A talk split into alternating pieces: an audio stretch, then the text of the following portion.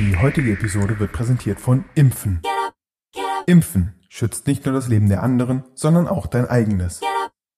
Impfen kann Pandemien wirksam bekämpfen. Impfen. Jetzt mitmachen. Impfen wirkt nachweislich über den Placebo-Effekt hinaus. No product managers were harmed during the making yeah. of this podcast. So, dann habe ich die Katzenpsychologin in Duisburg interviewt und wahnsinnig viel über die und ihren Job gelernt. Ich kann nicht die Verantwortung komplett für das Leben jedes äh, Nutzers übernehmen. Ich hätte jetzt nicht noch 37 Jahre Researcher bleiben können an dem Punkt, wo ich gesagt habe, ich kann den Job. Ich vermisse es tatsächlich wahnsinnig, mit den Nutzern zu sprechen. Einfach weil es ohne qualitative Research kein Verstehen gibt.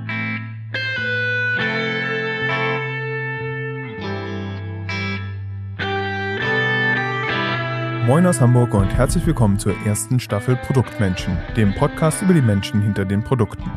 Ich bin Tobias Freudenreich und meine Gäste arbeiten im Produktmanagement oder Produktdesign, führen selbst Produktmenschen oder auch ganze Produktorganisationen.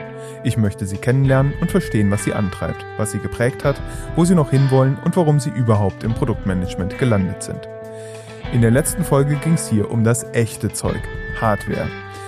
Jakob Kolatsch hat uns mitgenommen in seinen Job bei Sennheiser und natürlich auch viel Persönliches erzählt. Falls du die Folge noch nicht gehört hast, kannst du das ja gleich im Anschluss an diese Folge nachholen. Inzwischen sollte die Episode dann auch in allen Podcast-Apps fehlerfrei vorliegen. Ich habe es letzte Woche nämlich tatsächlich geschafft, das Preview-Audio-File hochzuladen, wo meine Anmoderation noch fehlte. Immerhin hat sich meine Hörerin Eva, schöne Grüße an dieser Stelle, gefreut, die Titelmelodie mal in ganzer Länge zu hören. Jetzt aber zur heutigen Folge, in der ich mit einer Produktmanagerin spreche, die aus dem User Research ins Produkt gewechselt ist und eine bereichernde neue Sicht mitbringt. Lass mich gerne wissen, wie dir die Folge gefällt und gerne auch, was du aus den anderen Episoden mitnehmen konntest. Du erreichst mich wie immer per Mail an feedback at oder über die Webseite produktmenschen.de. Falls dir der Podcast gefällt, freue ich mich sehr, wenn du ihn auf der Plattform deiner Wahl abonnierst. Du findest Produktmenschen überall dort, wo es gute Podcasts gibt. Natürlich freue ich mich auch, wenn du Produktmenschen auf Twitter oder Instagram folgst und mir so hilfst, den Podcast noch bekannter zu machen. So, jetzt aber erst einmal viel Spaß und gute Unterhaltung mit der achten Folge.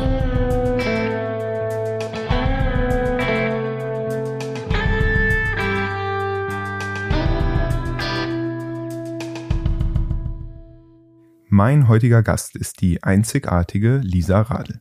Lisa ist Produktmanagerin bei Xing, wo wir uns einst bei ihrem Lieblingsevent, dem Whisky Friday, kennenlernten. Einige Jahre später hatte ich zwischenzeitlich sogar die Ehre, Lisas Urlaubsanträge freigeben zu dürfen.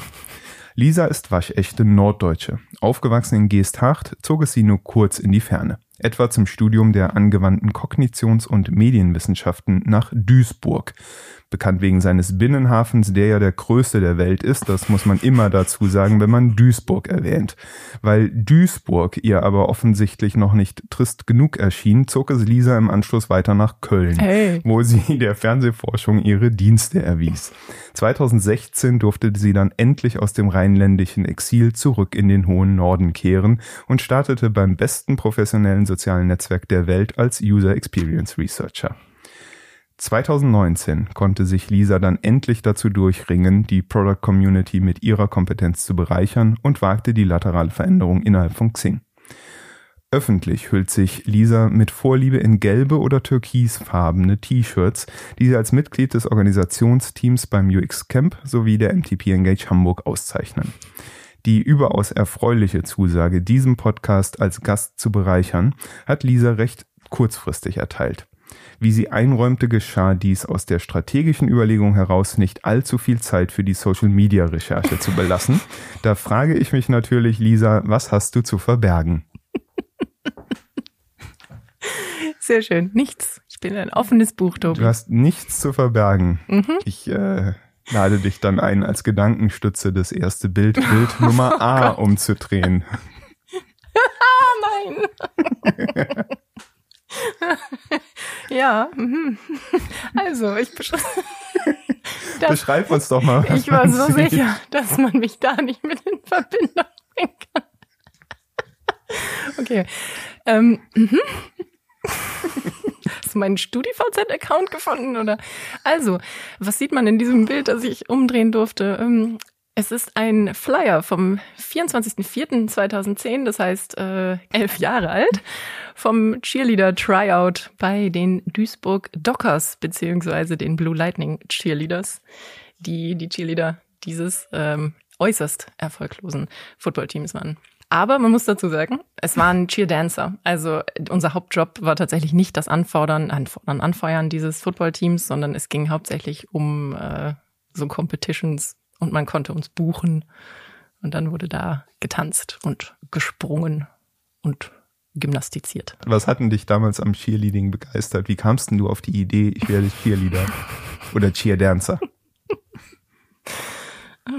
ähm, also, gehen wir zurück ins Jahr 2001. Mhm. Als mit 13 mein absoluter Lieblingsfilm, der Film Girls United war. ähm, eine Cheerleader-Saga an einer amerikanischen Highschool, den ich, glaube ich, bis heute komplett mitsprechen könnte, wenn, ähm, falls du die VHS gerade da hast. War auf jeden Fall damals der Film, den ich am häufigsten gesehen habe. Ich muss dazu sagen, seither hat sich mein Filmgeschmack verbessert, möchte ich hoffen und meinen. Aber einmal im Jahr schaust du ihn noch. Kein Kommentar. ähm, und dann, äh, seither hatte sich das so bei mir festgesetzt, dass ich das gerne mal ausprobieren würde. Hat sich aber nie die Gelegenheit ergeben, ist halt kein Riesensport hier. Und ja auch nichts, was bei uns irgendwie in den Schulen passiert. Und dann hat damals im wunderschönen Duisburg meine Mitbewohnerin erzählt, dass sie bei diesem Tryout gerade mitgemacht hatte und hat mich mal mit zum Training genommen. Und dann hat das sehr viel Spaß gemacht. Ich fand es schön, weil es ein Teamsport war, weil es sehr viel Bewegung war, eine Mischung aus ähm, eben Sport und Tanzen, Gymnastik. Ja. Hat grundsätzlich viel Spaß gemacht. Ähm, durch diese ganzen Competitions wurde mir das aber auch schnell zu, zu ehrgeizig dann ähm, und auch zu zeitraubend. Also es gab zweimal die Woche Training möchte behaupten, schon zweieinhalb oder drei Stunden. Ich glaube von fünf bis acht. Und dann gab es manchmal noch so, ja, Samstag treffen wir uns nochmal sechs Stunden und bereiten uns auf den Wettkampf vor. Und dann musst du ja diese drei Choreos zu Hause noch einüben. Und das war mir einfach ein bisschen ähm, zu viel. Lass uns mal äh, nach diesem schönen, unterhaltsamen Start äh, so ein bisschen in die, in die Gegenwart vorspulen. Mhm. Ähm, du hast ja, wenn ich es richtig weiß, drei verschiedene Stationen bei Xing im Produktmanagement schon oder bis jetzt in der dritten Station im Produktmanagement. Vielleicht mhm. so mal insgesamt auf, auf Xing geschaut, was, was macht ein Produktmanagement da aus? Was ist denn die Rolle? Ja, die Rolle ist, dass ich versuche, sinnvolle Produktentscheidungen für Xing zu treffen, die am Ende sowohl den Nutzer glücklich machen als auch Xing. Mhm. Und den Nutzer glücklich zu machen, ahne ich jetzt, liegt dir auch äh, sehr im Blut, weil du ja aus dem User Research kommst, wie wir äh, eingangs schon gehört haben. Ähm, was hat denn dich dazu motiviert, überhaupt von User Research zu Produkt zu wechseln? Also tatsächlich war es so, dass ich es immer ein bisschen schade fand, dass wir so ein bisschen ein internes Dienstleister-Team waren als äh, UX-Researcher, die zwar in wahnsinnig viele Bereiche immer reinschauen konnten und mit wahnsinnig vielen verschiedenen Produktteams zusammenarbeiten konnten, so wie ich ja damals auch mit dir äh, zusammen Research betrieben habe, aber dass man sich eben nie so wirklich einem Team oder einem Produkt zugehörig gefühlt hat. Und das fand ich immer sehr schade.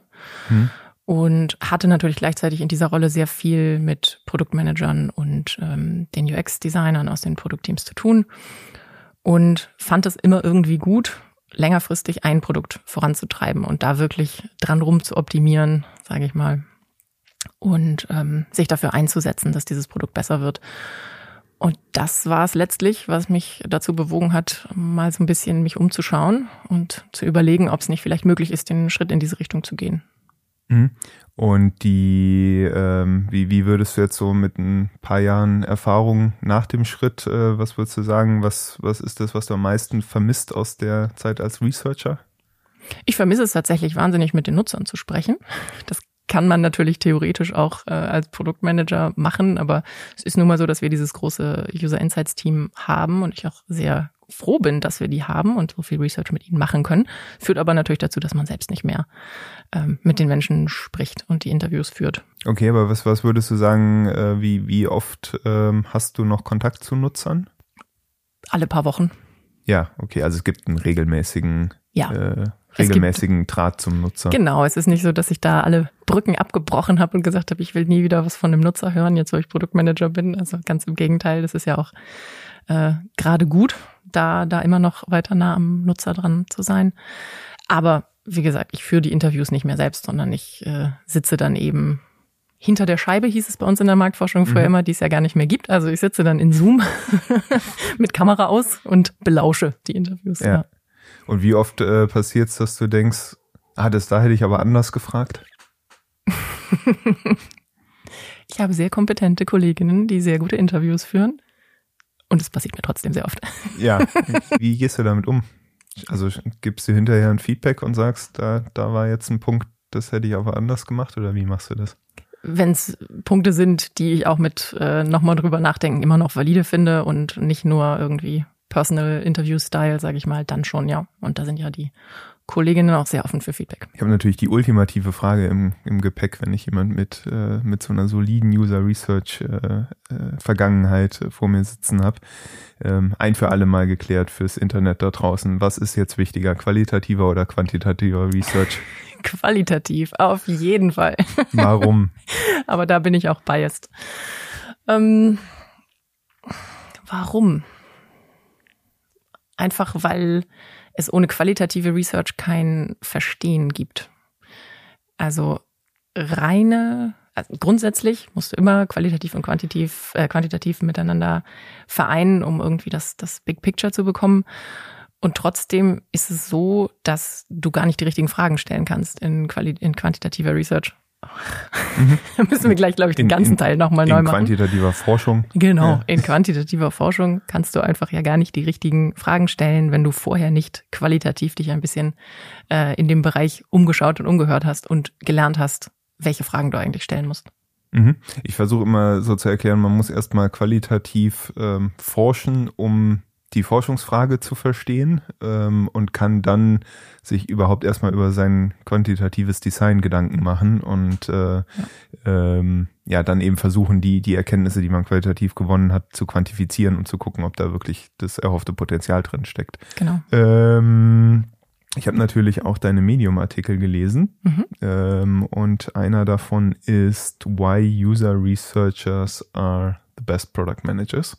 Da gibt es so eine Serie, ähm, habe ich gesehen, von Xing Produktmenschen genau. mit verschiedenen Backgrounds. Also Produktmanagement ist ja so die Disziplin, wo aus allen möglichen Himmelsrichtungen die Leute zusammenfinden.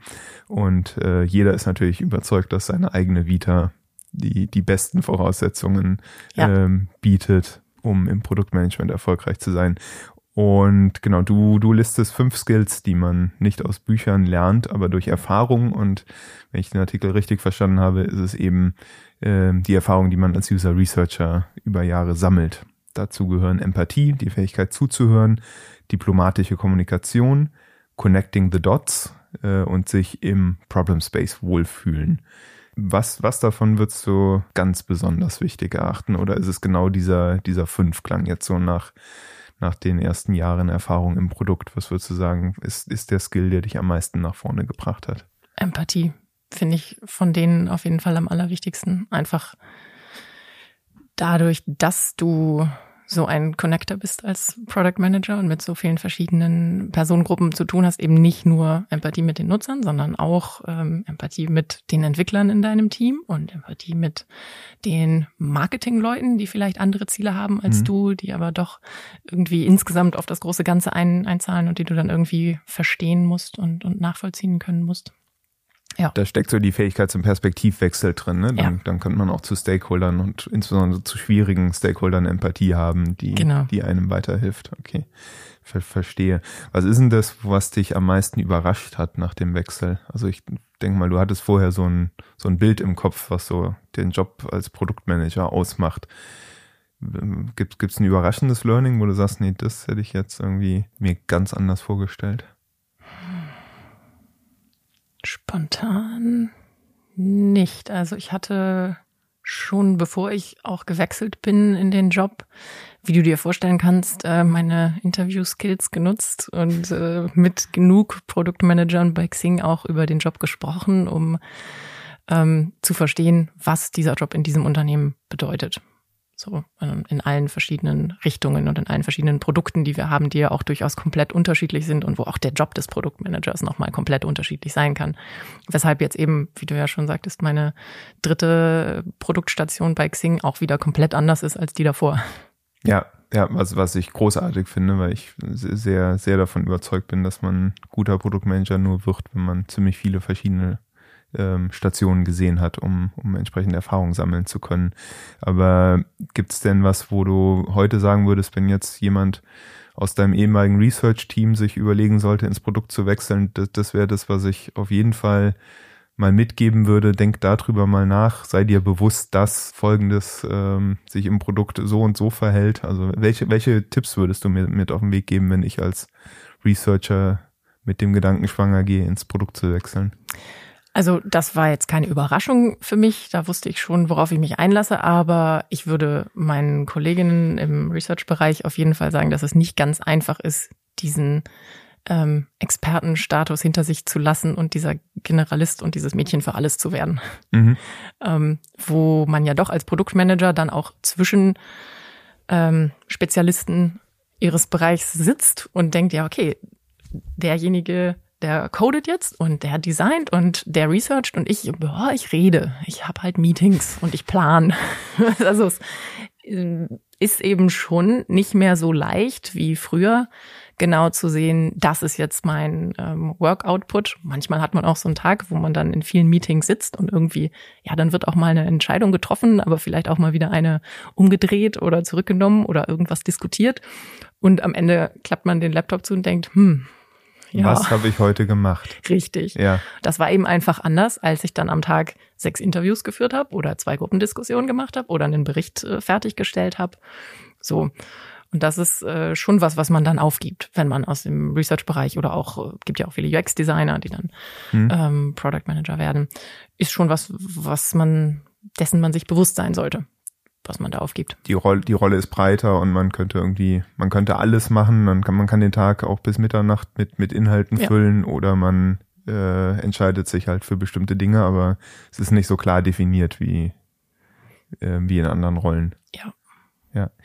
Und äh, was würdest du rückblickend sagen, sind so die, die Skills, die du als Researcher gelernt hast, die du abtrainieren musstest, die dir eher im Weg standen? Gibt es da was, was dir spontan einfällt? Nee, nicht aus dem Übergang Researcher Product Manager, aber ich habe es in unserem Research-Team lange, ähm, lange gesehen, dass ich mir selbst und wir uns auch alle nach dem Studium so ein bisschen die wissenschaftliche Korrektheit etwas abtrainieren müssen, weil Research im Unternehmen mhm. dann doch eben anders läuft. Also dann wird eben nicht der Fragebogen erstmal nochmal validiert, um zu gucken, sind das überhaupt die richtigen Fragen, sondern da wird eben schon etwas pragmatischer geforscht. Das macht es am Ende nicht weniger hilfreich.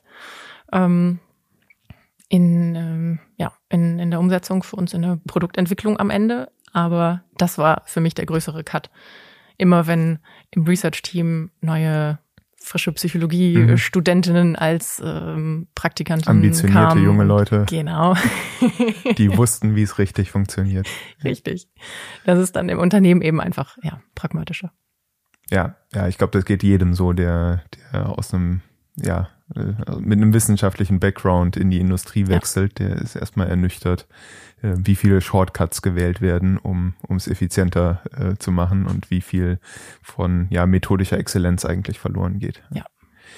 Ähm, ich würde gerne wieder einen Zeitsprung mit dir machen mhm. und ähm, einmal mich von der Gegenwart äh, lösen und so ein bisschen, um dich besser kennenzulernen. Die Idee des Podcasts ist ja, den Menschen hinter den Produkten kennenzulernen. Jetzt wissen wir, dass du eines der Gesichter hinter Xing bist.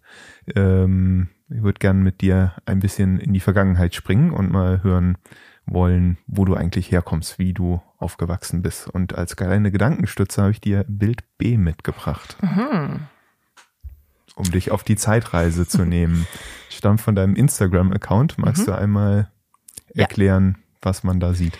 Ich sehe eine Hülle einer guten alten MC. Eine Musikkassette für die Jüngeren unter den Zuhörern. Richtig. ähm, eine bespielte Musikkassette mit einem Label Lisa, Oma und Opa. Ja, ähm, Oma und Opa hatten einen sehr schönen Kassettenrekorder und da konnte man viele, viele Stunden vor verbringen, indem man dann ähm, ja, Podcasts aufgenommen Podcasts hat. aufgenommen hat. Im Grunde, ja, vielleicht ja. ein bisschen weniger professionell. also gerade diese Kassette, die hier abgebildet ist, die hatte ich mir dann nochmal angehört, weil ich äh, den schönen Kassettenrekorder auch von Opa dann geerbt hatte. Und ähm, da ist schon ziemlich viel Quatsch drauf. Da hat dann die vierjährige Lisa ein bisschen die Stille gefüllt. Und merkt man auch, wenn Oma und Opa mal den Raum verlassen haben, dann habe ich dann halt mit der Lampe gesprochen und das alles aufgezeichnet und irgendwelche Gedichte auf, äh, also zitiert, die man dann äh, aufgesagt, die man im Kindergarten gelernt hat und so weiter werden wir in den Outtakes dann ranschneiden. Die Aufnahmen liegen uns vor. Natürlich. Dazu muss ich sagen, ich finde, ich hatte damals einen sehr schönen Signature-Move. Also das wäre heutzutage im Podcast auf jeden Fall gern gesehen. Ähm, weil ich am Ende dann immer gesagt habe, Schluss auf, Ende süß. Hervorragend, hervorragend. Ich werde mir die Lizenz, äh, die Lizenz daran sichern. Ja. Äh, sehr schön. Ähm, wo, wo du jetzt schon so in der Zeit angekommen bist, wie bist du aufgewachsen? Also Geesthacht haben wir gehört, aber wenn du so ein bisschen zusammengefasst von der Vierjährigen bis zur 19-jährigen Lisa, wie, wo, wo kommst du her? Wie bist du sozialisiert worden? Mhm. Eine schöne Kindheit war es, also Kleinstadtkindheit. Ähm, Lehrer, Mama, Ingenieur, Papa, große Schwester, Katze. Alles nicht besonders aufregend mhm. äh, im schönen Geesthacht. Ähm, aber eine schöne Kindheit. Und ähm, Schulzeit, was, was ist dir da so in Erinnerung? Was, was, was löst überhaupt das Wort Schule in dir aus? Heutzutage löst Schule tatsächlich bei mir aus, dass ich mich frage, warum, wer hat festgelegt, dass wir diese ganzen Fächer da lernen und so viel, was im Leben wirklich wichtiger wäre, nicht lernen. Also das hat die Bundeskanzlerin festgelegt, davon gehe ich fest aus. Aber was, was sind die, was werden denn die Fächer, die dir fehlen? Also mir hat damals ähm, völlig, wir hatten noch nichts in Richtung Medienkompetenz. Mhm. Ähm, Wirtschaft, Politik war auch völlig unterrepräsentiert. Äh, Geld anlegen, die richtigen, richtigen Versicherungen abschließen, Mietverträge unterschreiben. Also das sind die mhm. ganzen Sachen, mit denen man dann machen. richtig, ja. die ganzen Sachen, mit denen man im Leben am Ende konfrontiert wird. Da hätte man in der Schule schon mal mehr ähm, drüber lernen können, als als mir jetzt in der neunten Klasse irgendwie Chemie beizubringen für zwei Jahre, bevor ich es abwählen kann. Ja, und wo heute gar nicht mehr so richtig viel im Arbeitsgedächtnis von vorhanden ist, vermutlich. Richtig. Ja. Ähm, außer Chemie, was hättest du noch abgewählt? Oder von Anfang an weggelassen in der Schule? Informatik. Informatik? Meine einzige fünf im Zeugnis in 13 Jahren Schule. Ja, fände ich äh, heutzutage extrem sinnvoll. Mhm. Informatik zu haben oder wegzulassen? Informatik zu haben. Mhm. Sinnvoll aufgebaute Informatik. Ja. Wir haben damals 2005 bis 7, glaube ich, halt äh, in irgendwelchen alten Programmiersprachen irgendwas gemacht, was äh, einem überhaupt nicht weiterbringt, einen mhm. überhaupt nicht weiterbringt. Und Turbo Pascal, ja, Delphi. Ja, genau, die ja. Turtle und so. Mhm. Ähm, sowas haben wir alles gemacht und dann haben wir verschiedene Sortieralgorithmen kennengelernt und die Türme von Hanoi programmiert und das war's. So. Die Türme von Hanoi, da musst du mir weiterhelfen. Ja, diese, heißen die nicht so? Diese Türme, wo man irgendwie fünf Scheiben, die nach Größen geordnet sind, von einem Turm auf den anderen Turm bringen muss in der richtigen Reihenfolge. Ah, okay. Ich werde es googeln. Mach das mal. ähm, was würdest du sagen, waren so die, die Werte, die dich geprägt haben in deiner Kindheit? Werte.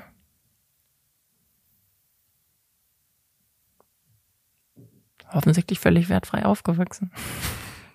Ansonsten habe ich auf jeden Fall früh gelernt, eine eigene Meinung zu haben und sie auch zu äh, artikulieren. Ich, das war, hat mich in der Schule nicht unbedingt beliebt gemacht.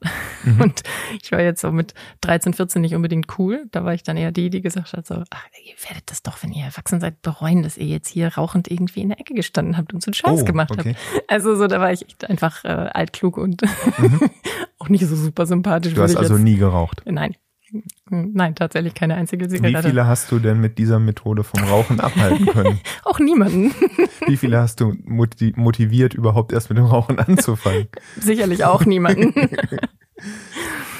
Okay, aber das, also ich, ich, ich habe sofort eine Assoziation im Kopf und weiß es tatsächlich nicht, weil du mir ja meine Facebook-Freundschaftsanfrage nicht beantwortet hast. Ähm, äh, Schülervertretung? Nein. Nein? Nein. Ach, guck. Mediatorausbildung in der Schule gemacht, aber keine Schülervertretung. Mediatorausbildung in der Schule? Ja. Das, das gab es als Angebot der Schule, oder? Genau, dann konnte man in den Pausen äh, Streitschlichter sein. In der Raucherecke? In der Raucherecke. Nein, man hatte dann so einen kleinen Raum und da konnten dann Leute, die sich gestritten haben, hinkommen und man hat dann geschlichtet. In welchem Alter hat man das gemacht? 15? Wer, wer, wer kommt denn dann? Die, die 13-Jährigen kommen und lassen sich vom 15-Jährigen ihren Streit schlichten? Oder? Ja. Oder so Elfjährige, ja, die, die kleineren auf jeden Fall, aber es ist auch nicht, äh, nicht viel angefallen. Es war mehr so ein Angebot. Okay. Und ist, hast du denn da was gelernt, was du sagst, das, das wende ich auch heute ab und zu nochmal an? Da, da denke ich manchmal dran. Tatsächlich habe ich da neulich drüber nachgedacht, ob ich mich eigentlich an diese Ausbildung in Anführungsstrichen noch erinnere, an die äh, zwei Tage, die wir dann gelernt haben, wie man ein Streitschlichter wird. Aber eigentlich läuft es doch darauf hinaus, dass man den Leuten zuhört mhm. und versucht, sie zu verstehen und dann die Anknüpfungspunkte zwischen den verschiedenen Parteien findet und irgendwie, ja. Einen außergerichtlichen Vorschlag äh, unterbreitet. Quasi. Ja. Und, und du saßt dann da alleine in den Pausen und dann kam wer, oder? Ja, man hatte so Schichten, ne? Also ich, ich habe jetzt nicht jede Pause allein irgendwo im stillen Kämmerlein gesessen und gewartet, dass jemand möchte, dass ich äh, seinen Streit schlichte. Aber genau, man saß dann halt dann zweimal die Woche oder so, hatte man halt eine Pause, in der man dann dran war. Und wenn dann jemand sich gestritten hatte, konnte man dann hoffentlich helfen. Okay. Und ähm, dieses etwas äh, Erzieherische, was du äh, eingangs beschrieben hast, ähm, wie, wie, bist du das losgeworden? Weil in, Bin ich das? in so einer Rolle habe ich dich bisher nicht erlebt. Bis, bis, ja, dann lassen wir mal die Frage offener. Bist du das losgeworden? Mm, teils, teils. Um mir mal die drei auf der Skala anzukreuzen, auf der Researcher-Skala. Auf einer Fünfer-Skala, okay. ja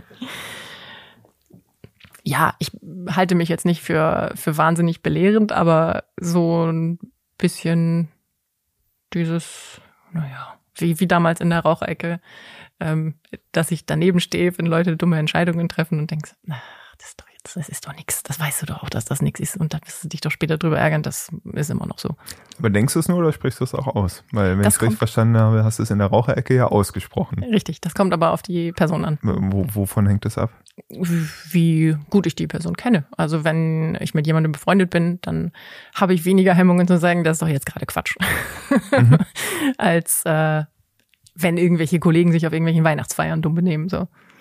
Okay, aber ähm, ist, es, ist es, geht es dir auch in, in, in rein jobbezogenen Kontexten so? Also, dass du sagst, keine Ahnung, die Ableitung, die wir jetzt hier ziehen aus äh, dem bisherigen Research, die halte ich jetzt wirklich mal für Blödsinn? Ja. Ja. Und dann sprichst du es auch an oder hängt es auch da dann davon ab, wer es gesagt hat? Nein, dann spreche ich das auf jeden Fall an. Mhm. Und das äh, finde ich auch, Gott sei Dank haben wir da die, die Atmosphäre für bei Xing, dass man immer sagen kann, wenn man findet, dass was Quatsch ist und, und äh, seine Meinung da anbringen kann oder seine Interpretation. Wie, wie bist du denn damals umgegangen damit, dass die sich nicht alle sofort das Rauchen abgewöhnt haben? Das hat mich dann nicht weiter ähm, berührt, ehrlich gesagt. Wie gehst du heute damit um, wenn dein Einspruch nicht gehört wird, auch wenn er fachlich noch so richtig ist? Auch das kommt drauf an. Ich bin ja großer Verfechter ähm, von Pick Your Battles quasi. Mhm. Also ähm, manchmal muss man einfach pragmatisch sein und sagen, gut, das ist jetzt auch nicht das, wofür ich in den Ring steige.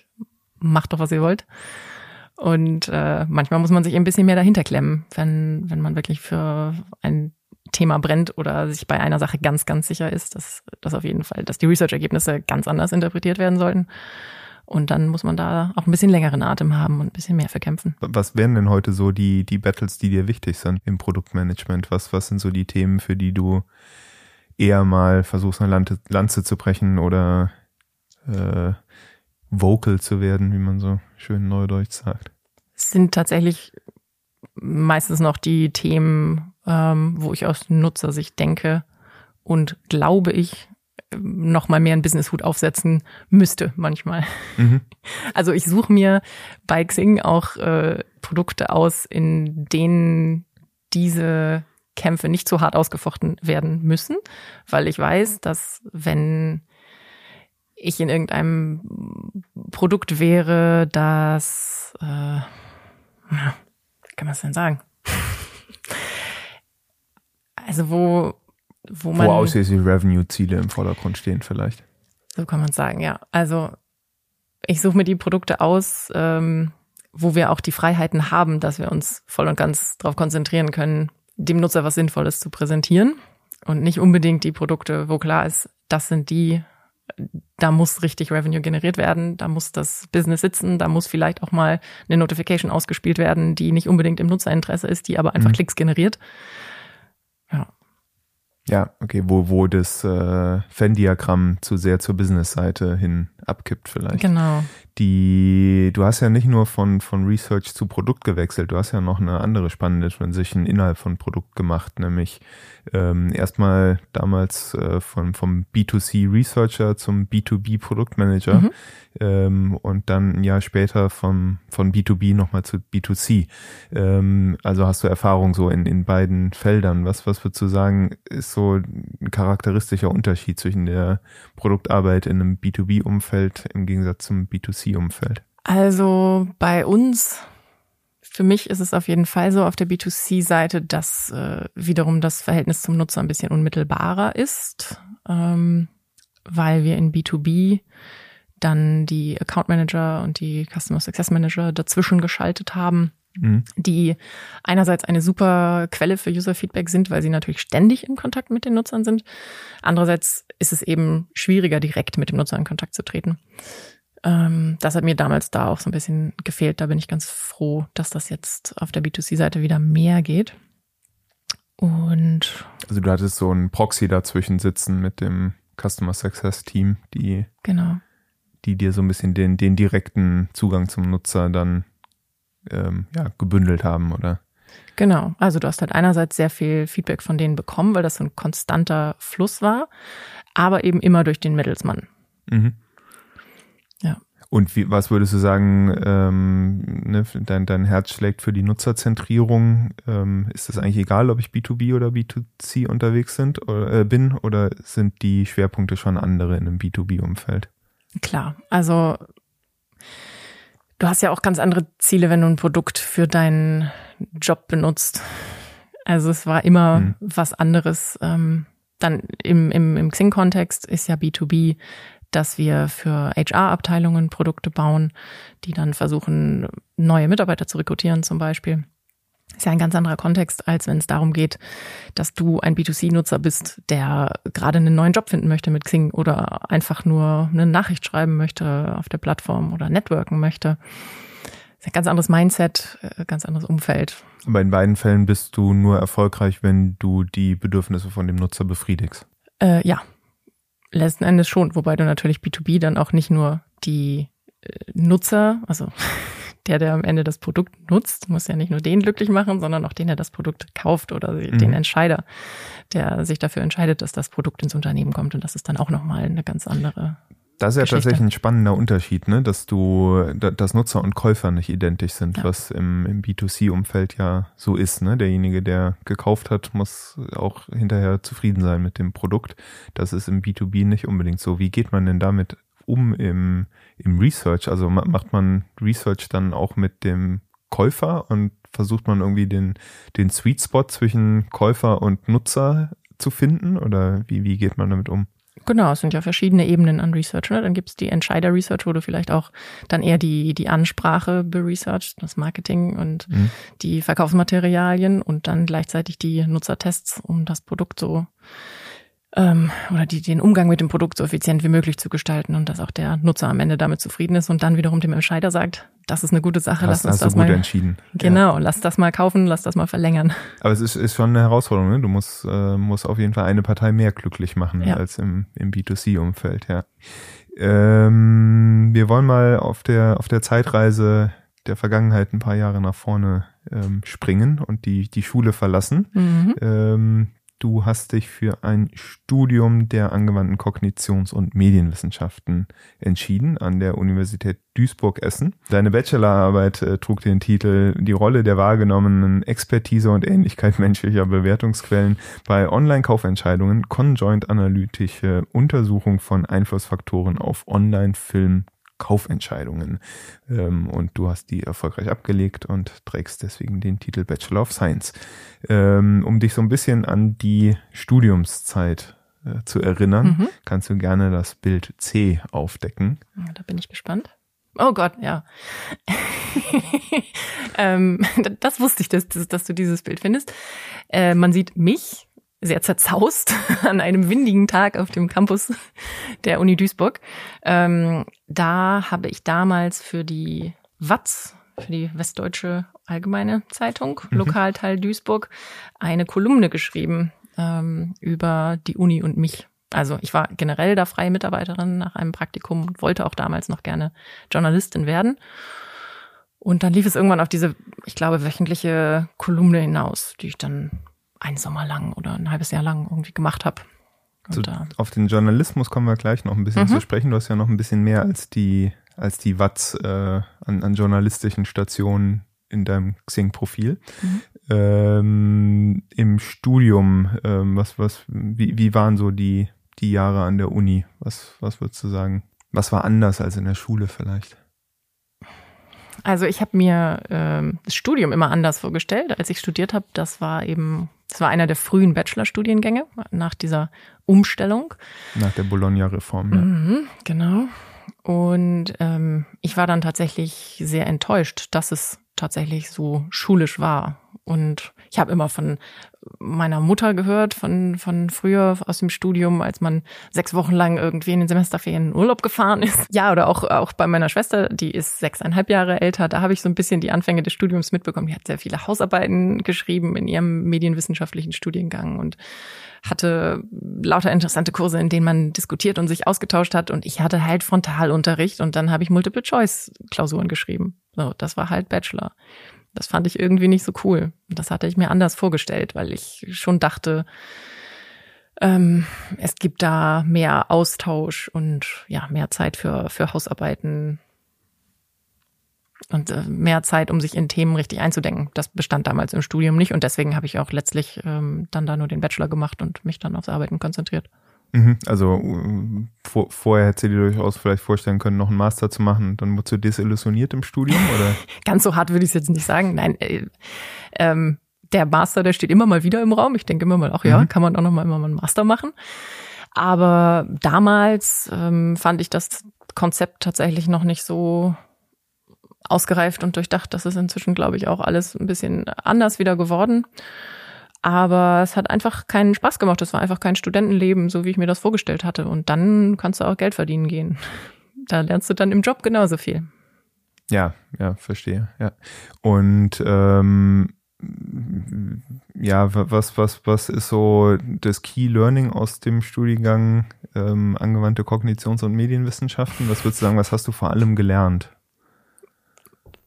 Ich habe Lernen gelernt. Was ja, was ja kein ganz so unwichtiger Skill ist, Lernen zu Richtig. lernen. Richtig. Aber auch das lernst du dann, habe ich auch dann später in den Jahren im Job noch mehr gelernt. Wodurch? Dadurch, dass du immer wieder in neue Situationen geschmissen wirst und neue Projekt, Projekte und Aufgaben bekommst, die du dann meistern musst und dich dann da einfuchst. Aber ich habe, äh, ich muss dich quasi noch korrigieren. Ich habe mich tatsächlich gar nicht für angewandte Kognitions- und Medienwissenschaften entschieden. Eingeschrieben habe ich mich nämlich für angewandte Kommunikations- und Medienwissenschaften. Und dann wurde mir in der Orientierungswoche gesagt, dass sich der Studiengang jetzt leider komplett geändert hätte. Ach, das ist ja, das ist ja auch nett. Ja. Mo Mogelpackung. Und, genau. und dann bist du trotzdem in Duisburg geblieben. Ich bin dann trotzdem in Duisburg geblieben. Ja, aber eingeschrieben habe ich mich tatsächlich, ähm, da waren auch noch Journalismus und bisschen Politikwissenschaften, sowas Teil des Studiums und das wurde dann abgelöst durch BWL und äh, Informatik. Das ist nicht ganz das, worauf du dich eigentlich eingelassen hattest. Richtig, ist nicht das, worauf ich mich eingelassen hatte, ist aber ähm, rückblickend fand das natürlich schon irgendwie sinnvolle Felder und ich hatte auch Human-Computer Interaction dann als Fach etc. Was ähm, oder kam das das gehasste äh, Schulfach Informatik kam im Studium dann wieder um die Ecke oder? Nein, nein, nein, es war es war ja auch nicht gehasst. Ich war damals aber sehr enttäuscht, weil ich mich eigentlich ähm, auf das Fach gefreut hatte, weil ich es ein sehr interessantes Fach finde. Ich war aber bodenlos äh, enttäuscht davon, wie es in den Schulen unterrichtet wird und was man da letzten Endes von mitnimmt am Ende. Mhm. Zumindest damals. Wir hoffen, dass es heute besser ist. Hoffen wir, ja. Ich weiß es nicht. Ähm, ich erinnere mich auch noch so an meine ersten Informatikstunden. Ich glaube, bei uns wurde das in der in der elften Klasse wurde das dann mal eingeführt, dass man mal eine Stunde Informatik in der Woche hatte. Und ähm, ja, das, das war jetzt auch nicht das der, der Durchbruch des, des Ei des Kolumbus, was, ja. was man da Informatik gelernt ja, hat. Ja, ich finde es ein wahnsinnig wichtiges Fach und liebend gern äh, hätte ich das vernünftig gelernt und würde heute programmieren können, aber so hat es halt nicht funktioniert. Aber was, was war das dann im Studium, das Fach? Ja, da haben wir dann so einzelne HTML, JavaScript-Geschichten gemacht mhm. und ein paar übergreifendere Fächer. Also eine Webseite Skripten würdest du heute noch hinbekommen? Mhm. ähm, ich, ich, ich sehe einen Gast, der die Augen äh, verdreht. ja, nein, nein. Wir, wir, wir skippen das Thema mal. Ähm, ich habe ähm, zwischen den Zeilen herausgefunden, dass du äh, nicht sonderlich begeistert von dem Wohnkonzept einer Wohngemeinschaft bist. Ist das richtig? Mhm. Warum? Was stört dich an Wohngemeinschaften? Nein, das, gegen das Konzept habe ich gar nichts. Ich hatte nur mit der einzigen WG, die ich hatte, ein bisschen Pech. Und deswegen ähm, habe ich das danach nie wieder gesucht. Okay. Dann wollen wir das nicht, äh, nicht weiter vertiefen. Ich hätte sonst jetzt äh, den, die, die Dimension Einzelgänger oder Teamplayer anhand der WG-Erfahrung aufgemacht. Nein, nein, absolut nicht. Ich hätte gerne, ähm, gerne eine WG mit netten Menschen gehabt, aber das hat sich einfach nicht ergeben. Es ist halt anders gelaufen, so dass ich dann äh, sehr schnell nach eineinhalb Jahren oder so mir meine eigene Wohnung gesucht habe und dann auch immer dabei geblieben bin. Ja, okay. Also Teamplayer, definitiv. Ja, ich äh, bin sowieso der Meinung, man kann Teamplayer äh, sein, ohne je in einer WG gewohnt zu haben, weil für mich zählt WG zu den Dingen, die man im Leben nicht ausprobiert haben muss, um zu wissen, dass sie nicht geeignet für einen sind. Ähm, Auch interessant. Ich bin da voll dabei. Das war mir immer klar, dass ich nicht in einer WG wohnen mhm. werde. Inzwischen kann ich mir eine Senioren-WG vielleicht irgendwann mal vorstellen, aber mhm. das hoffentlich. Golden auch. Girls, auf jeden Fall. Golden Girls, ja, die wären mir jetzt auch als erster eingefallen, aber du bist ja großer Golden Girls Fan und ich danke dir an dieser Stelle äh, für die perfekte Überleitung zu unserem Entertainment-Blog äh, mhm. des heutigen Tages, weil de eines deiner Hobbys ist ja äh, semi-professionelles Netflixen, wie du auf deinem äh, Xing-Profil schreibst. Ähm, und wir haben schon gehört, dass du in der Fernsehforschung tätig warst. Insofern ähm, bleibt eigentlich nur eins, nämlich äh, deine dritte große Leidenschaft für Quiz-Games, ähm, die du gerne mal auf äh, Veranstaltungen der MTP äh, unter Beweis stellst. Ähm, da so ein bisschen drauf einzuzahlen und deswegen habe ich mir überlegt, wir spielen eine Runde Soundtrack-Raten. Oh, schön. Genau. Und dafür muss ich hier einmal zur Gitarre greifen. Du kriegst nämlich jetzt live Soundtracks eingespielt. Dafür ist die Gitarre, okay. Dafür ist die Gitarre da. Und deine Aufgabe ist es, Serie oder Film zu erraten. Und meine Aufgabe ist es, das halbwegs fehlerfrei abzuspielen, was ich mir da gestern rausgepoolt habe. Du mach bitte so ein Buzzergeräusch, wenn mhm. du den. Wie, wie, wie klingt dein Buzzergeräusch, nur damit ich es zuordnen kann? Okay.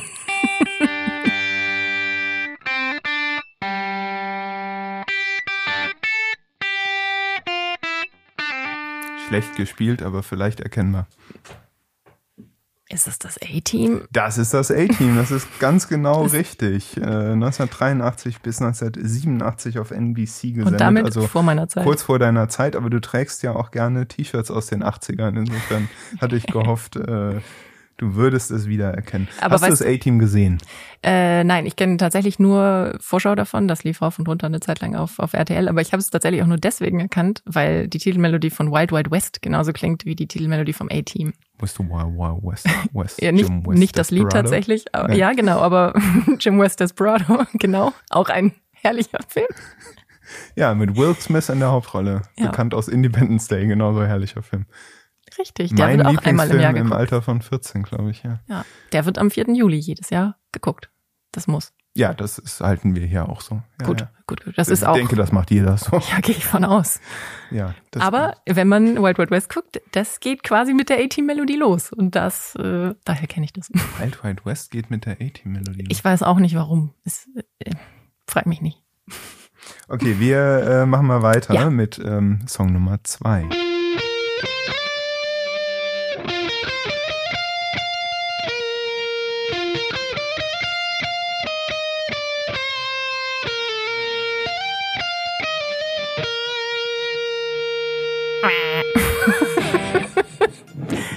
Das war der Buzzer. Beverly Hills 90210. Ja, das ist richtig. Das habe ich noch geguckt. Das hast du geguckt? Ja. Und? Wer war dein großes Idol? Dylan? Nee, Ja. Dylan hat geraucht. Das kann ja dann. Doch, aber der war schon cool. so, nach Song Nummer zwei kommt. Song Nummer, lass mich raten, drei? Das ist richtig. Kriege ich dafür Quizpunkte? Ja, auf jeden Fall. Boah. Wenn das alphabetisch läuft, dann ist jetzt Columbo dran.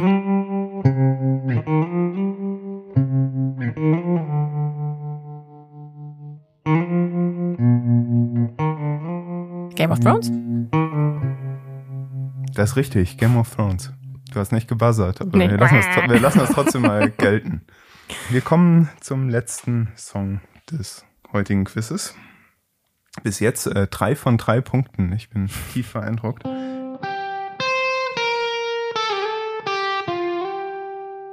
Zurück in die Zukunft. Ja, ähm, äh, sie, sie, man sieht dich häufiger mit, äh, äh, mit, mit T-Shirts von Zurück in die Zukunft. Ist das ein prägender Film gewesen? Oder? Ja, auf jeden Fall. Ich kann dir auch gar nicht so genau sagen, warum. Also erstmal vier von vier Punkten. Dankeschön. Das nicht vorhandene Publikum rastet aus. Ja. Also warum Zurück in die Zukunft? Ist doch, äh, also der erste Teil war 1985, der zweite 89, der dritte 90. Ja, das war alles irgendwie vor meiner Zeit, aber auch die liefen ja rauf und runter im Fernsehen. Und ich fand die einfach wahnsinnig toll und kreativ damals mit diesen Zeitsprüngen. Und dann gibt's das Alternative 1985, weil Biff den Sportalmanach geklaut hat und einfach die Zukunft verändert hat. Das ist doch puh, mind blown. Also ich fand das damals wahnsinnig toll und finde das auch eigentlich immer noch wahnsinnig toll. Ich habe auch sehr viele Spielzeug-DeLoreans zu Hause. Ja? Ja. Äh, was kann man von Marty McFly als Produktmanager lernen? Hä? Natürlich das visionäre Denken. Also, Marty lässt sich ja immer herausfordern, wenn ihn jemand feige nennt. Eine feige Mhm. Sau oder sowas. Keiner nennt mich eine feige Sau. Genau. Das heißt, gut, er springt vielleicht ein bisschen zu leicht auf diese Challenges an, aber zumindest äh, geht er die Herausforderung dann auch immer, geht sie dann immer ein und stellt sich ihr und versucht dann auch Probleme zu lösen. Und ähm, Embracing Change, würde ich sagen, ist auch ganz gut. Also er schafft es im, im, im wilden Westen äh, genauso gut zurechtzukommen wie ähm, in der Zukunft, also im Jahr 2015. Ja, er passt sich immer sehr gut den Umständen an und macht dann das Beste draus. Zum Beispiel auch, ähm, wie er dann sich immer sein Skateboard baut, da in äh, irgendwie in den 50ern und mit dem Hoverboard und so. Das ist schon, das ist zielorientiert und mit dem arbeiten, was da ist. Ja. Ich schätze, ihr seid noch nicht so weit, aber eure Kinder fahren da voll drauf ab. ähm, diese, dieser Wunsch in den Journalismus ähm, Mhm. zu gehen, wenn ich es richtig verstanden habe, hast du nach der Schule erstmal bei Rowold eine Zeit verbracht Mhm, Im Buchverlag. und dann warst du auch mal Hospitantin bei der DPA und dann hast du für die Westdeutsche Allgemeine Zeitung als freie Journalistin Mhm. gearbeitet. Was hat dich so in den Journalismus gezogen? Ich habe einfach immer wahnsinnig gern geschrieben und statt mir irgendwelche Geschichten auszudenken, fand ich dann schön, wenn irgendwas passiert ist, worüber man schreiben konnte. Trotzdem hat das alles angefangen ähm, mit, ich glaube, unserem ersten Aldi-Computer 1995, als ich mir dann mit äh, Word irgendwelche Zeitungen ausgedacht und gelayoutet habe, wie das halt mit Word geht und dann über fiktive Banküberfälle in Geesthacht geschrieben habe, weil ich halt immer unbedingt Journalistin werden wollte. Und ich glaube, dafür haben wir Carla Kolumna zu danken. Und es, und es gab zu wenig Banküberfälle in Geesthacht, über die man wirklich berichten konnte. definitiv, ja. Ich habe dir, um dich in, in deine Journalismuszeit zurückzubefördern, Mhm. diesmal kein Bild. Ich habe leider kein Foto für dich. Ähm, aber ich habe ein Soundbite Mhm. Oder eine, eine, eine Kurzlesung. Ein Dutzend adrett gekleideter Tenöre gehört nicht unbedingt zur Vorstellung eines unterhaltsamen Abends. Doch schon bei ihrem Einmarsch auf die Bühne des Theaters am Marientor wird klar, dass The Twelve Tenors nicht ganz in das Bild des Opernsängers passen. Die Fliege fehlt und der offene Hemdknopf zeigt, dass diese gut gelaunten Männer nicht nur mit Arien beglücken, sondern auch unterhalten wollen. Mhm. Kein Banküberfall, aber Tenöre. ein Tenorkonzert. Mhm.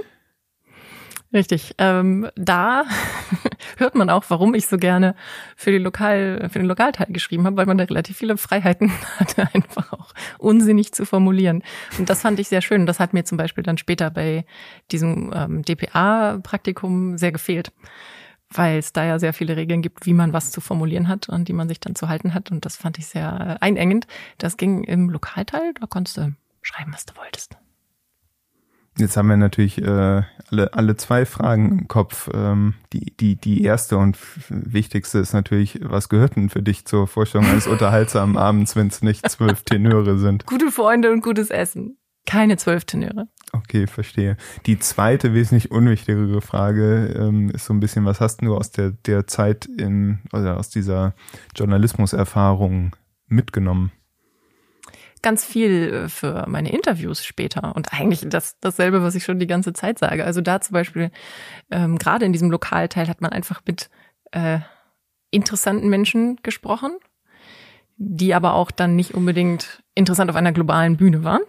So, dann habe ich die Katzenpsychologin in Duisburg interviewt und wahnsinnig viel über die und ihren Job gelernt und fand es einfach, ja, diesen Perspektivwechsel, den du auch schon angesprochen hast, fand ich immer sehr schön. Und ich fand das auch toll, mit den Leuten zu sprechen, wenn da jemand 100 geworden ist ähm, und die einfach diese kleine Meldung dann bekommen haben, so dass man einmal sich mit denen zusammengesetzt hat und über ihr Leben gesprochen hat. Und irgendwas Interessantes findet man ja immer. Und das, das ähm, hat mir damals sehr gut gefallen und das habe ich auch dann später so weiter mitgenommen. Also auch mit den schwierigen Stakeholdern, von denen du vorhin schon sprachst, wenn man sich äh, genug mit ihnen auseinandersetzt und die richtigen Fragen stellt, dann landet man doch immer irgendwie bei interessanten menschlichen Punkten und kann dann nochmal auf einer ganz anderen Ebene anknüpfen.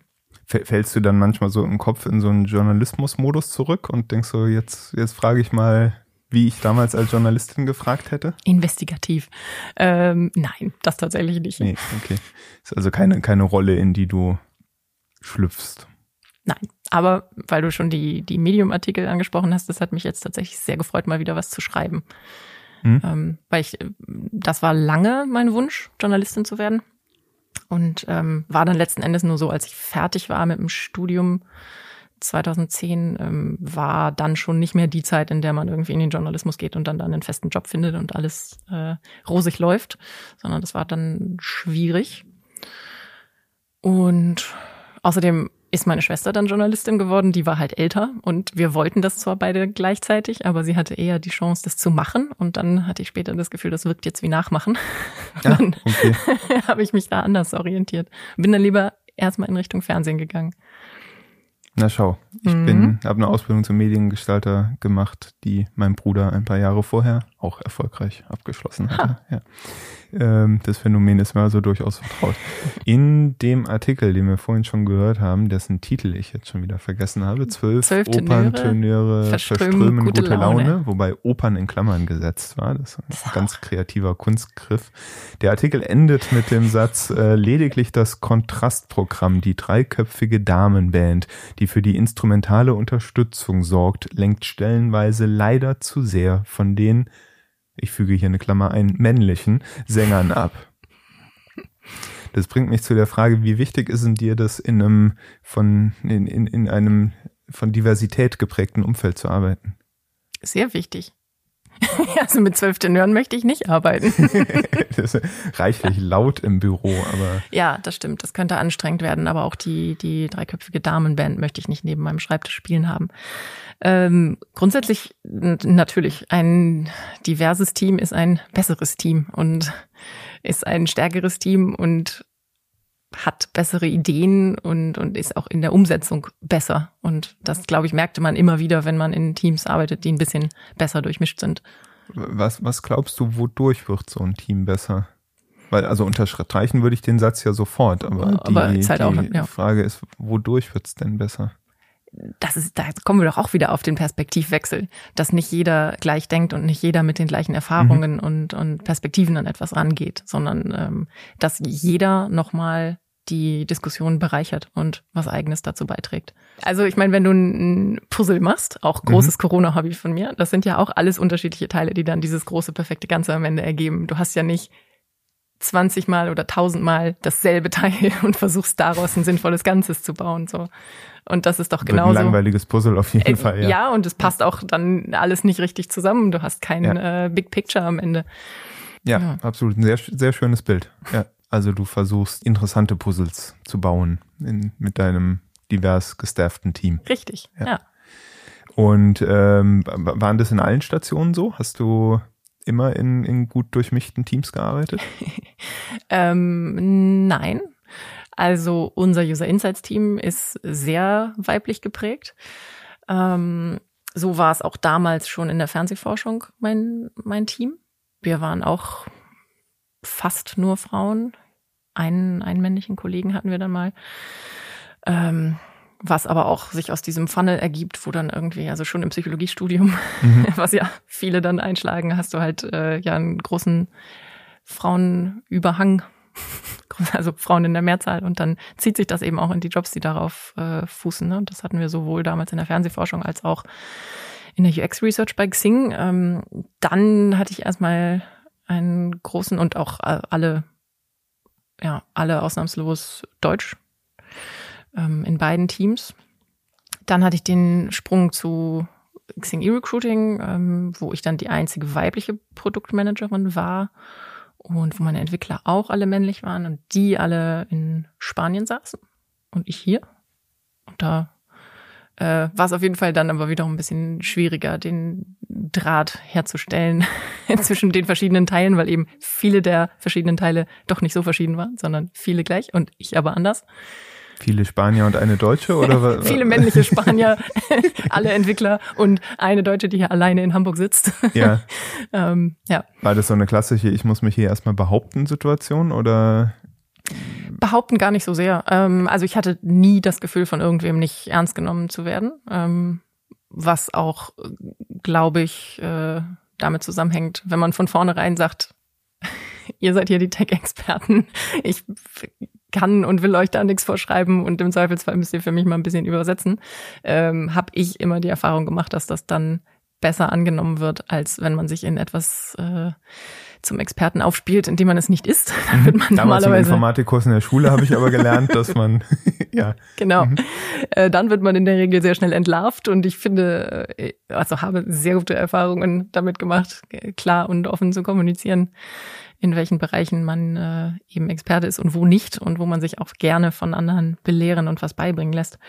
Also ähm, nein, das, das Gefühl, mich irgendwie behaupten zu müssen, das habe ich tatsächlich nie gehabt. Aber so dieses äh, Team-Belonging, um das es mir ja bei dem Wechsel auch sehr ging, wie ich ja vorhin erzählt habe, das war da einfach ein bisschen schwieriger herzustellen, als das jetzt äh, vielleicht im Research-Team der Fall war. Ja, wobei ich mich tatsächlich frage, ob da die räumliche Distanz ja. nicht die, die, größere Challenge war als die ähm, als die Geschlechterdiversität. Ja, ja, nicht, ich meine auch nicht nur die Geschlechterdiversität, sondern insgesamt ähm, eingeschworene Bande und ja, richtig. du sitzt auch noch remote und willst jetzt irgendwie dazugehören. Ja, ja, eingeschworene Bande im selben Office, die dann da eben auch, das war ja noch bevor wir alle zu Hause gearbeitet haben, mhm. ähm, da war auch die, die Chat-Etikette noch nicht so weit, dass man gesagt hat, man führt jedes Gespräch im Slack-Channel, damit jeder weiß, was Sache ist, sondern dann hat man auch einfach ja. viel verpasst, wenn man als einzige Person nicht da sitzt. So. Jetzt hast du gesagt, ähm, Journalistus, äh, Journalistus. Mhm. Journalismus hat dich äh, begeistert, weil du gern geschrieben hast. Mhm. Wie wichtig ist denn schriftliche Kommunikation in deinem heutigen Job? Super wichtig. also gerade jetzt in der Homeoffice-Situation macht man ja nichts anderes quasi. Ähm, es findet wahnsinnig viel über Chat statt, über irgendwelche Confluence-Seiten, Miro-Boards, wo man nochmal Sachen ähm, festhalten muss. Und ja. Aber wärst du, wenn du jetzt, wir hatten das vorhin so, ne, welchen Tipp würdest du einem User Researcher geben, der ins Produkt wechseln will, ähm, wenn er sagt, ich brenne für, für Interviews und die Stunde gefällt mir immer super, die ich mit dem Nutzer verbringe, aber hinterher die Dokumentation, das ist nicht so ganz mein Fall. Ähm, Wäre wär das schon was, wo du sagen würdest, pass auf, ähm, als Produktmanager schreibt man sehr viel? Man, natürlich schreibt man viel, aber man schreibt ja nicht äh, blumig und man, man verwirklicht sich ja nicht in diesem Schreiben. Es ist ja ein ganz es anderes. Es gibt dir nicht so viel wie Nein, die Lokalredaktion der Watz. Ja, also dokumentieren ähm, jetzt im, Produktmanager-Sinne irgendwelche Entscheidungen, die gefällt wurden, aufzuschreiben, ähm, ist ja ganz was anderes als eben ich gehe zu den zwölf Tenören und schreibe darüber einen Artikel oder ich spreche mit der Katzenpsychologin und ähm, mache aus dem Interview dann am Ende einen schönen Beitrag. So ist einfach eine sehr andere Art von Schreiben. Ja, die in der Anmoderation äh, habe ich äh, Duisburg nicht ganz so nicht ganz so gut abschneiden mhm. lassen, mhm. äh, inspiriert durch äh, Lektüre deiner Artikel in der, in der Watz. ähm, du wirst da zum Beispiel zitiert oh in dem Artikel Neues aus dem Studentenleben. Ähm, da heißt, die gebürtige Hamburgerin zog, äh, zog's wegen ihres Studiums nach Duisburg. Die Mischung, aus der sich der Studiengang angewandte Kognitions- und Medienwissenschaften hier zusammensetzt, hatte sich spannend angehört. Bereut hat sie diesen Schritt nicht auch wenn die Stadt an Rhein und Ruhe vom Flair nicht unbedingt mit Hamburg mithalten kann. Zitat, es fehlt hier komplett an Abendentertainment und Kneipen, in denen man zu erschwinglichen Preisen etwas trinken gehen kann. Zitat Ende. Der erste Eindruck wurde zudem schwer getrübt, da der 21-Jährigen in kurzer Zeit drei Fahrräder geklaut Ach, wurden. Ja. Daher mein sehr schlechtes Bild von Duisburg. Du hast trotzdem äh, vorhin protestiert, als ich äh, dann auch ähm, Köln nicht ganz so gut habe abschneiden mhm. lassen, was bei mir durch persönliche Erfahrungen negativ geprimed ist. Dich hat's nach Köln gezogen, äh, um in der Fernsehforschung dein Unwesen zu treiben. Ähm, was, was, was hast du da gemacht? Was ist Fernsehforschung? Ja, ich habe hauptsächlich qualitative Forschung da betrieben habe ganz viele Interviews geführt und Gruppendiskussionen, sehr viele Gruppendiskussionen und in einer Marktforschungsagentur, also dann als Dienstleister für unsere Kunden Studien durchgeführt und am Ende die Berichte abgeliefert und präsentiert. Und das eben in der Regel ähm, über Fernsehsendungen, viel Reality-TV. Ähm, Darfst du Namen nennen? Ich glaube nicht. Sendungstitel. Okay, Reality TV, Köln, RTL, Big Brother? Nein. Nein. ähm, aber ja, Reality TV, Casting-Shows, äh, bisschen Krimi, bisschen Show, bisschen Quiz, Late Night, so solche Geschichten. Und ich habe viel für den Nachmittag und Vorabend gemacht und habe ja dann lange Jahre immer, wenn Leute nach meinem Job gefragt haben, erklärt, ne, denk an das, was da jetzt im Fernsehen läuft und dann überleg mal, was da alles nicht läuft, weil ich davon abgeraten habe. Du hast die Welt davor geschützt, äh, noch quasi, ich habe es versucht. Nicht immer erfolgreich, aber ich habe es versucht. Das heißt aber, dass die Entwicklung, die wir im Privatfernsehen verfolgen, die basiert auf User Research, kann man das so sagen? äh, hm. es wird nach wie vor sehr viel geforscht. Ähm, es, aber es ist genau wie im Produktmanagement. Es äh, werden natürlich auch Entscheidungen getroffen, die nicht immer im Sinne des, äh, dessen sind, was, was der Nutzer oder Zuschauer jetzt sagt oder vielleicht für ihn am besten wäre.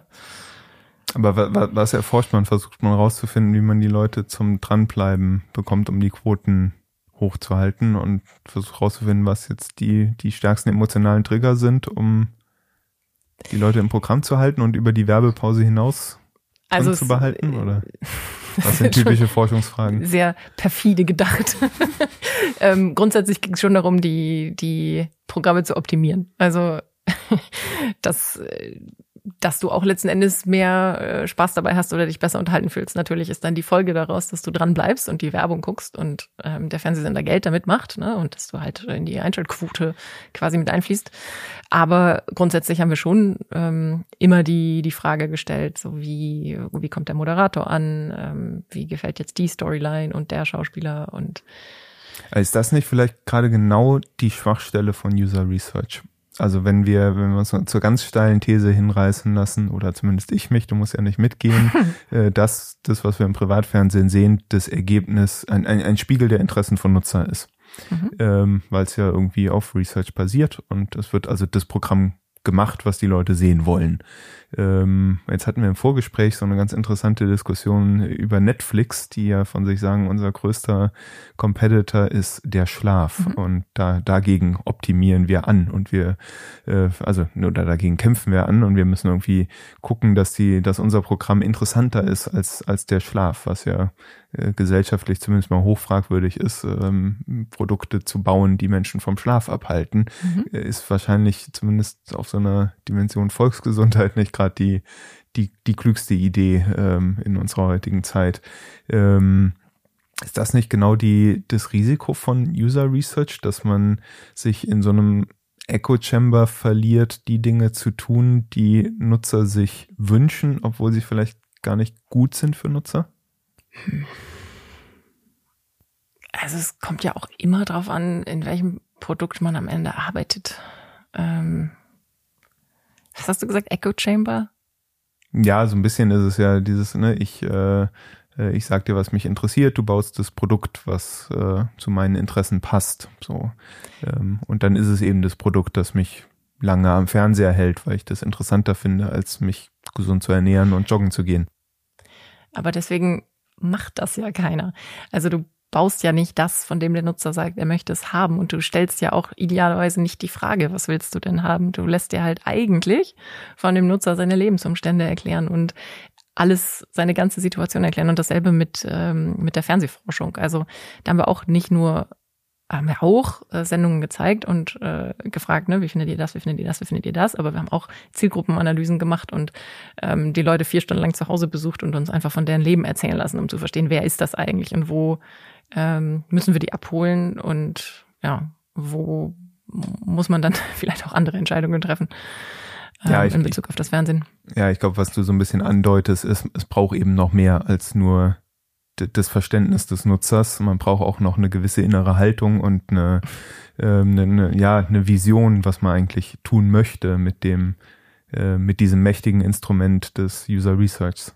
Aber ist es denn so ein mächtiges Instrument? Also ja, ich denke, also wenn ich verstanden habe, was ich tun kann, damit die Leute nachts noch die achte Staffel Friends gucken, statt sich ins Bett zu legen, um ausgeschlafen morgen bei der Arbeit zu erscheinen, dann halte ich das für ein einigermaßen mächtiges Instrument, das man in der Hand hat als Produktmanager. Mhm. Wenn ihr bei Xing mir so gute Recommendations ausspielt, dass ich endlos scrolle in, in der App, um nochmal jemanden zu finden, den ich auch noch kenne und eine Freundschaftsanfrage schicken kann, ähm, raubt ihr mir ja auch meine Zeit.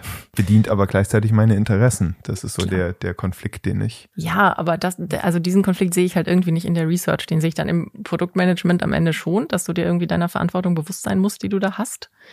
Ähm, wobei man auch sagen muss, auch die hat Grenzen. Ähm, ich kann nicht die Verantwortung komplett für das Leben jedes äh, Nutzers übernehmen und sagen, ich schalte jetzt irgendwie um 21 Uhr alle Xing-Notifications für dich ab, mhm. damit du süß und selig schlummern kannst und morgen ausgeruht zur Arbeit kommst. Also ne, auch da muss man irgendwie gucken, wie, wie weit geht dann das. Also wir müssen uns unserer Verantwortung bewusst sein und Angebote schaffen, dass ähm, Nutzer die Kontrolle behalten und, und auch solche Sachen kontrollieren können und äh, irgendwie verschiedene Einstellungen vornehmen können und so weiter und so fort. Ähm, das sehe ich auf jeden Fall. Äh, und dass man immer alles im, im gesamten Kontext sieht und nicht nur ganz billig auf, auf den Klick optimiert, der vielleicht für den Nutzer mhm. nicht gut ist, selbstverständlich. Aber ja, ja aber ich glaube, also was du ansprichst, ist ja ganz wichtig. Ne? Man hat trotzdem noch eine Verantwortung und das finde ich schon ist in dem ähm, so sehr ich für nutzerzentrische Produktentwicklung mhm. brenne, so sehr versuche ich auch immer zu vermitteln, du hast trotzdem noch eine Verantwortung. Mhm. Also die, ich finde, die fängt noch mal einen Schritt weiter vorne an. Deine Verantwortung wäre für mich auch, dass du nicht alles in Nutzertest gibst. Also wir kennen alle diese Produkte, die eigentlich vom Nutzer entwickelt werden, ne? wo, wo ich denke, ihr habt doch Experten, also mhm. äh, nicht jetzt ihr konkret, sondern äh, ihr Produktmanager da draußen, ihr Firmen da draußen, ihr habt doch Experten, die erstmal ein Expert Review of Usability machen könnten, bevor ihr das überhaupt mir als Nutzer zumutet, mhm. dieses unbedienbare Interface in die Hand zu bekommen. Ähm, so, ich glaube, glaub, da fängt einmal Verantwortung an, dass man ähm, schon noch sein, sein Expertentum irgendwie äh, neudeutsch leveraged, ähm, um, um irgendwie ein vernünftiges Produkt von Nutzer zu stellen.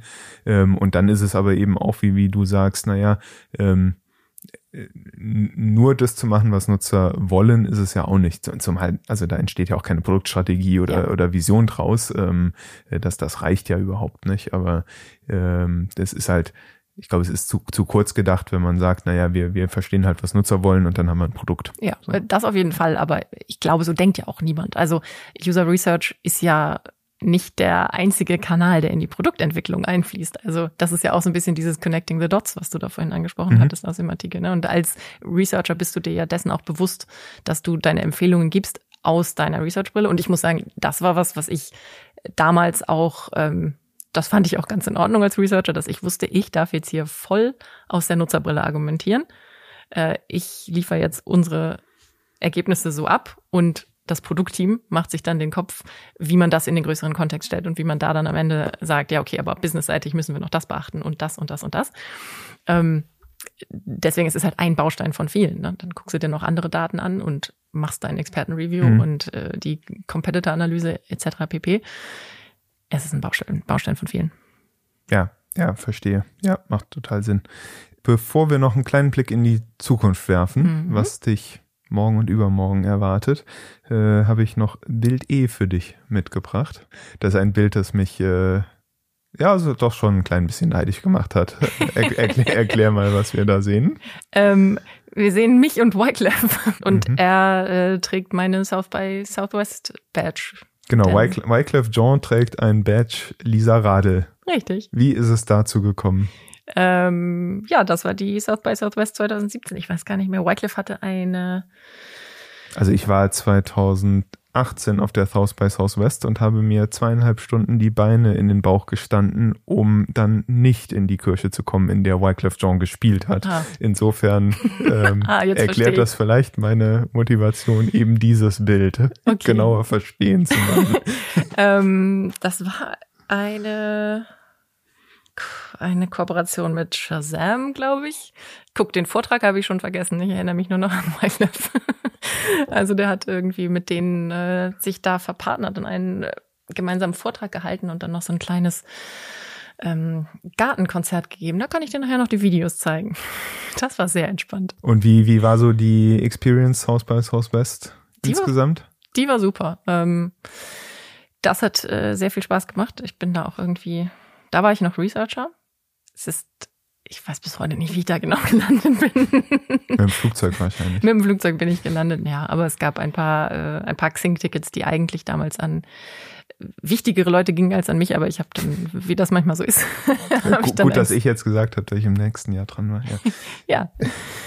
Genau, ähm, aber ich durfte dann dahin, weil irgendjemand sein Ticket nicht wahrnehmen konnte und das dann so in meinem Schoß gelandet ist. Ähm, und auch da wurden ein paar Grundsteine gelegt fürs spätere, für den Einstieg ins Product Management, weil ich da nämlich mich zum ersten Mal mehr mit äh, Arne auseinandergesetzt habe, damals Product Director, ähm, jetzt VP of Product und mein Chef. Und da habe ich viel, auch zu Gast in diesem Podcast. Richtig. Und da habe ich äh, auch schon ein bisschen was gehört von ihm über Product Management weil wir da nämlich alle in so einem großen Haus gewohnt haben. Aber ich erinnere mich auch an, wie du sagst, sehr viel Schlange stehen und sehr viel nicht in die Talks kommen, die ich eigentlich wollte. Also alles, was irgendwie thematisch für mich relevant gewesen wäre in Richtung äh, UX User Research, war immer voll, bin ich nicht reingekommen. Aber dann hab ich, war ich halt in, bei Konzerten und war in einem Game of Thrones Panel. Ja, du, das ist ja. Deswegen hast du heute im Quiz vier von vier Punkten, weil Richtig. du die Musik erkannt hast. Genau. Das ist auch, äh, man kann alles später nochmal gebrauchen. Wie wichtig sind denn für dich insgesamt so Konferenzbesuche? Also wir haben gehört, du bist auch in Orga-Teams aktiv, UX Camp und MTP Engage. Ähm, wie, wie wichtig findest du Konferenzbesuche so für persönliche Weiterentwicklung? Wichtig, auf jeden Fall. Ähm, kommt halt immer drauf an, was man da rausziehen möchte. Also, ich finde, selten bringt eine Konferenz einen Talk mit, nachdem man denkt, ja, okay, jetzt habe ich ganz viel gelernt, das mache ich jetzt so. Also es ist immer irgendwie Inspiration oder manchmal auch Erinnerung an Dinge, von denen ich weiß, ja, so müsste es eigentlich laufen, muss man mal nochmal mhm. im, ne, was im Alltagsgeschehen ja. auch so verlieren, äh, verloren geht. Und gesagt, okay, das wäre jetzt doch idealer, wenn man irgendwie Discovery nochmal so angeht und so. Ähm, das finde ich schon immer sehr, sehr wertvoll, einfach für diesen, ja, für Inspiration und Gedankeneinstöße ähm, und dann natürlich auch, um, um am Ende wieder interessante Menschen kennenzulernen und auch da finde ich jetzt das klassische Konferenz-Networking ziemlich fies, was ja auch, glaube ich, viele Leute so unterschreiben würden. Aber trotzdem irgendwie. Weil es so künstlich ist oder ja, was richtig. ist das Fiese dran? Also Smalltalk und künstlich ist, ah, ich habe gesehen, du arbeitest da und jetzt hast du hier das und so. Ähm, ist, ist auch nicht mein Ding, aber. Mein Job, Regel, meine KPIs, mein Office. Ja, richtig. Aber in der Regel in der Buffetschlange redet man dann eben doch über andere Sachen und hat dann andere Anknüpfungspunkte und stellt irgendwie andere Gemeinsamkeiten fest. Und schon hat man irgendwelche interessanten Gespräche geführt. Ja. Was, was, was ist denn dir noch, wenn du so nach vorne guckst, was ist, was, was würdest du sagen, ist wichtig, um sich weiterzuentwickeln? Was, was ist dir wichtig, um dich weiterzuentwickeln? Konferenzbesuche so ein bisschen als Inspiration, fresh up des bereits Gehörten, vielleicht nochmal den, den paar Impulse setzen. Ähm, was machst du sonst, um dich, ähm, ja, um dich für die künftigen Herausforderungen zu wappnen?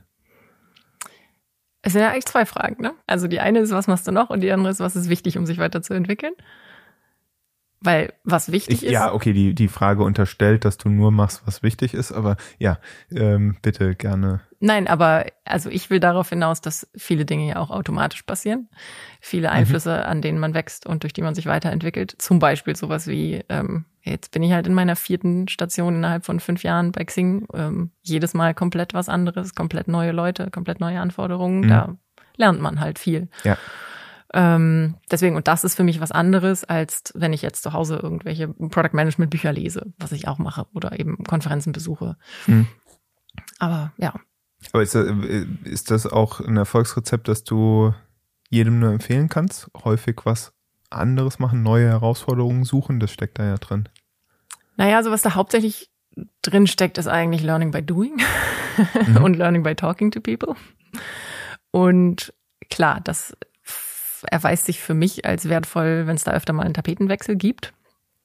Ähm, aber es ist auch eine Frage der Zeiträume. Also ich hätte jetzt durchaus ähm, wenn ich mir das komplett ausgesucht hätte, hätte ich jetzt schon noch mal länger in meinen einzelnen Stationen bei Xing verbracht, weil ich da noch nicht jeweils so, so durch war.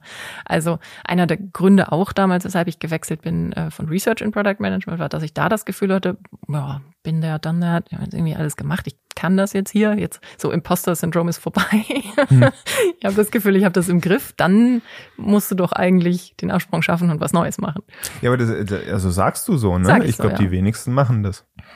Hm. Also ja. in dem Moment, wo ich, ich übersetze mal für mich, in, ja. in dem Moment, wo ich einen, den Stallgeruch von Komfortzone in der Nase habe, muss ich weg. nee, es gibt so einen Sweet Spot, der ist irgendwie Komfortzone, aber noch nicht, du kannst noch nicht alles. Bore-out. Und ja. Mhm. Es gibt was dazwischen, sagst du? Es gibt was dazwischen, ja. Das ist so die, die goldene Mitte. Die ist wahrscheinlich insgesamt nicht lang, die Phase. Mhm. Aber ich habe halt damals gedacht, ja, okay, jetzt bist du 30, jetzt machst du das noch bis mindestens 67? Nein, das nein. ich hätte jetzt nicht noch 37 Jahre Researcher bleiben können an dem Punkt, wo ich gesagt habe, ich kann den Job. Und dann ja. muss halt ein neuer her, in dem man wieder viel lernen kann. Und das ist für mich halt Product Management komplett, weil ähm, da siehst du jetzt sicher auch nochmal mit einer anderen Brille drauf. Ähm, aber weil ich da das Gefühl habe, es gibt immer was Neues zu lernen und du kannst dich immer in eine andere Richtung spezialisieren und immer nochmal tiefer in Analytics eintauchen oder ähm, und sei es, dass du doch auch nochmal mehr in die Tech-Richtung gehst und dich da nochmal weiterbildest oder halt zum totalen Discovery-Experten wirst. Also es gibt einfach tausend verschiedene Sachen, an denen man immer nochmal weiter lernen kann und nie so richtig fertig ist. Und ist und das äh, findest du befriedigend oder auch überfordernd? Das finde ich in erster Linie erstmal befriedigend. Ähm, man muss da halt pragmatisch rangehen und sich am Anfang angucken, okay, das und das bringe ich jetzt mit und dieses ganze Universum an Dingen fehlt mir noch, aber finde ich schon einen Weg, die mir anzueignen. Mhm. und diesen Weg, äh, das ist, glaube ich, auch sehr individuell, wie man äh, das dann tut. Ne? Ob ich jetzt der Typ bin, der total gerne networkt und darüber was lernt, einfach durch die ganzen Gespräche oder auf Konferenzen sich gern was anhört oder dreimal im Jahr irgendein Training macht ähm, und dann danach die Sachen sofort anwende.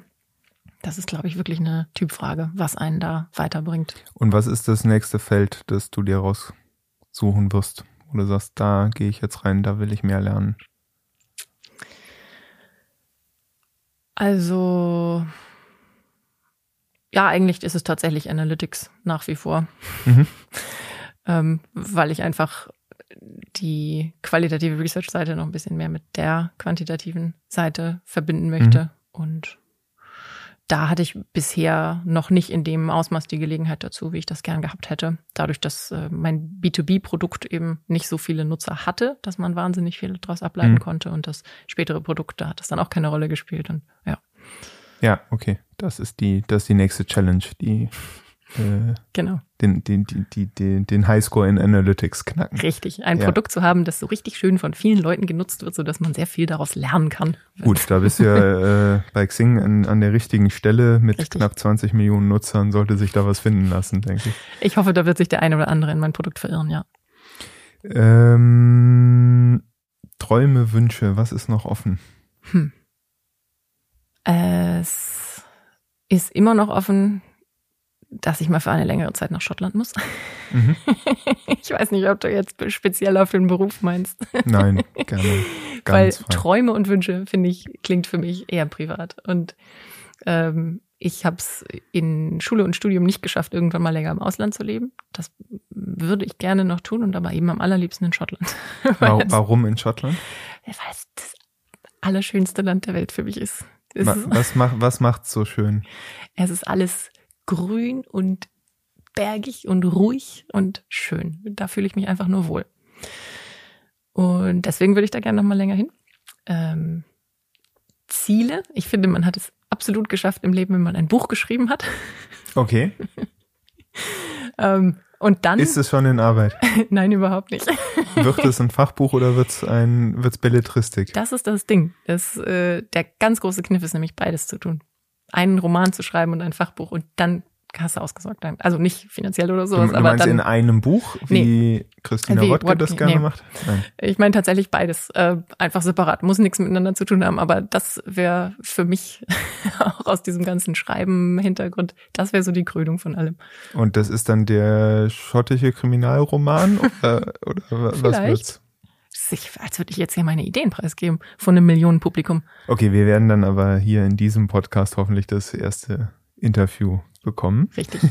Die, ähm, und, und Schottland wäre das dann de, der Traum, länger da leben und frei haben, also Sabbatical, oder ist es der Traum, auch in Schottland als Produktmanagerin zu arbeiten? Ähm, kann ich mir durchaus beides vorstellen. Oder eben auch, ähm, man ist da jetzt ein halbes Jahr auf einer Schaffarm in den Highlands. Mhm. Oder in einer Whisky-Destillerie. Zum Beispiel, was auch immer. Also da gibt's glaube ich, viele Möglichkeiten. Wunderbar, dann haben wir es jetzt geschafft, die, die Klammer zum Whisky äh, zu schlagen, die, äh, die in der Anmoderation schon mal zu finden war. Du mhm. bist ähm, Freund des schottischen und ich hoffe ja auch irischen Whiskys, aber ähm, wie auch immer, wir werden uns jetzt ein Glas einschenken. Mhm. Der äh, der Podcast war es an dieser Stelle. Ich danke dir ganz herzlich. Äh, das hat sehr, sehr viel Spaß gemacht mit dir heute. Ich danke dir, dass du uns mitgenommen hast auf die Reise von Geesthacht über Duisburg nach Köln zurück ins schöne Hamburg ähm, und uns ja einfach Einblicke gewährt hast, was dich so als Produktmanagerin umtreibt, antreibt und ja, was du nach vorne raus noch so vorhast. Ich freue mich auf jeden Fall auf deinen ersten und den zweiten Roman. Bin gespannt, ob es zuerst das Fachbuch sein wird oder ähm, zuerst die Belletristik. Äh, wir werden sehen. Ähm, ich habe ganz zum Schluss noch mhm. eine ganz simple Frage. Die Columbo. Wenn ich dir heute eine Million Euro als Online-Marketing-Budget gebe, welches Thema bewirbst du?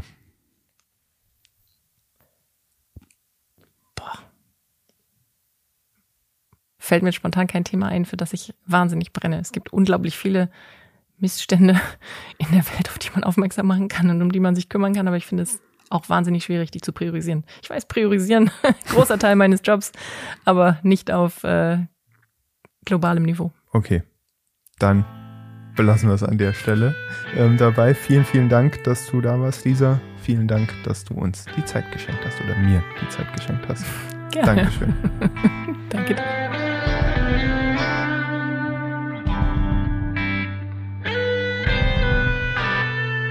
Das war die achte Folge Produktmenschen. Herzlichen Dank, dass du dabei warst. Die Links zur Folge findest du wie üblich in den Show Notes. So zum Beispiel den Link zu den Blue Lightnings, Lisas Cheerdancing-Gruppe in Duisburg, der Stadt mit dem größten Binnenhafen der Welt. Und zum Abschluss gibt es heute noch etwas ganz Besonderes. Das allerletzte Wort gehört der vierjährigen Lisa Radl und ihrem legendären Schluss aus Ende Tschüss.